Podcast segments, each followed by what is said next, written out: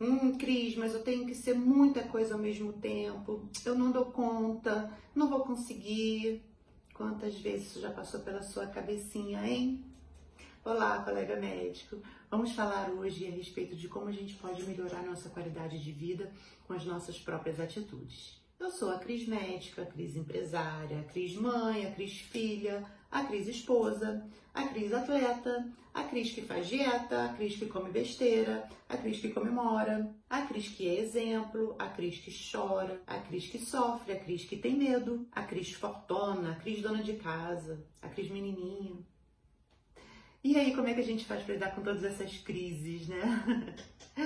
É gente fácil, não é? E todo mundo passa por isso. Isso é fato, né? Nós temos que nos desdobrar em várias coisas e às vezes a gente acha que não vai dar conta.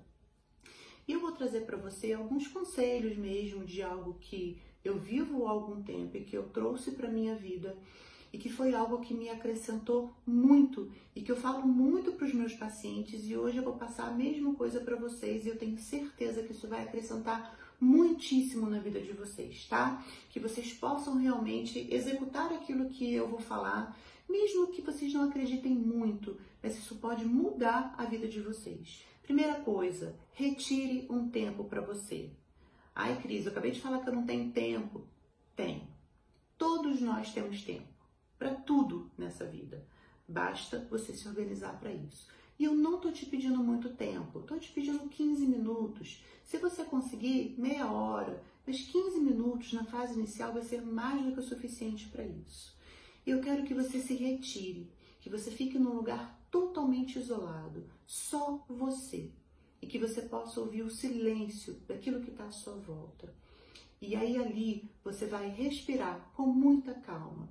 Você vai inspirar calmamente, você vai expirar calmamente, contando os segundos lentamente. Fisiologicamente, quando você faz isso, você reduz o nível de cortisol, reduz o nível das catecolaminas, porque você vai estar reduzindo sua frequência cardíaca. E com isso, você melhora a sua oxigenação cerebral e você consegue clarear os seus pensamentos. Isso é meditação. Existem várias formas de meditar. Tem pessoas que gostam de meditar com músicas, tem pessoas que gostam de meditar no silêncio, tem pessoas que gostam de orar. Se essa é a sua pegada, faça isso, fale com Deus, fale com quem você acredita, desabafe. Se tiver que chorar, chore. Se tiver que falar alto, fale. Mas tenha esse momento para você, para que você possa clarear os seus pensamentos e que você consiga fazer isso diariamente. Eu tenho certeza que você fazendo só isso já vai mudar demais a sua vida. Então, teste. Segunda dica: você precisa dormir bem. E aqui eu não falo só de quem faz plantão noturno, não. Eu falo daquelas pessoas que às vezes dormem até em casa ou têm um plantão noturno, mas que têm a chance de dormir o plantão todo e que não dormem porque sofrem de insônia por causa do dia a dia, da correria que é e dos problemas que eles trazem. Você precisa dormir bem. Você tem que aprofundar o seu sono, mesmo que você durma seis horas por noite. Isso é fundamental. Por quê? Você vai conseguir modular as suas liberações hormonais. Você melhora a sua função tireoidiana, você reduz o seu pico de cortisol noturno, você sabe que o pico de cortisol tem que ser lá cedinho quando você acorda. Você faz um novo pico de GH quando você vai dormir mais cedo e você mantém esse sono profundo, você ajusta a sua liberação de testosterona. Hoje se sabe, nossa, muito profundamente que os trabalhadores noturnos têm um risco cardiovascular muito maior e eles têm um risco de óbito muito mais cedo do que a gente, ou do que as pessoas que não têm um trabalho noturno. Isso acontece por conta das liberações hormonais. Você aumenta também as catecolaminas séricas, você aumenta o pico de cortisol noturno e isso vai cada vez piorando mais a sua rotina. E não pense você, colega médico, que usar um medicamento, um benzodiazepínico vai te ajudar, porque não vai. Para você que é neurologista ou psiquiatra, você sabe disso. O benzodiazepínico, ele faz somente uma sedação no seu cérebro. Você acha que está dormindo, mas você não está. Se você olhar os seus exames ali, você vai perceber que a sua tireoide não está funcionando tão bem, que você tem um hipo subclínico e que pode ser por causa desse sono ruim. E isso vai desencadear todo um dia ruim para você. Você tem que ter um sono totalmente reparador para que você consiga ter um dia produtivo. senão você não consegue. E a terceira dica do dia é: seja saudável. Eu sei, gente, que não é fácil, não é mesmo. Não é nada fácil a gente ser saudável, principalmente na correria do nosso dia a dia, não é verdade? Mas será que é fácil viver o que você está vivendo? Hum, será que é fácil ficar nessa correria de plantão para lá e para cá, correndo risco de bater o carro, correndo risco de sofrer um acidente, de dar um diagnóstico errado, até fazer uma medicação errada num desses plantões por conta da correria e do estresse? Não deve ser fácil também. Então, gente, nada é fácil nessa vida, mas a gente consegue.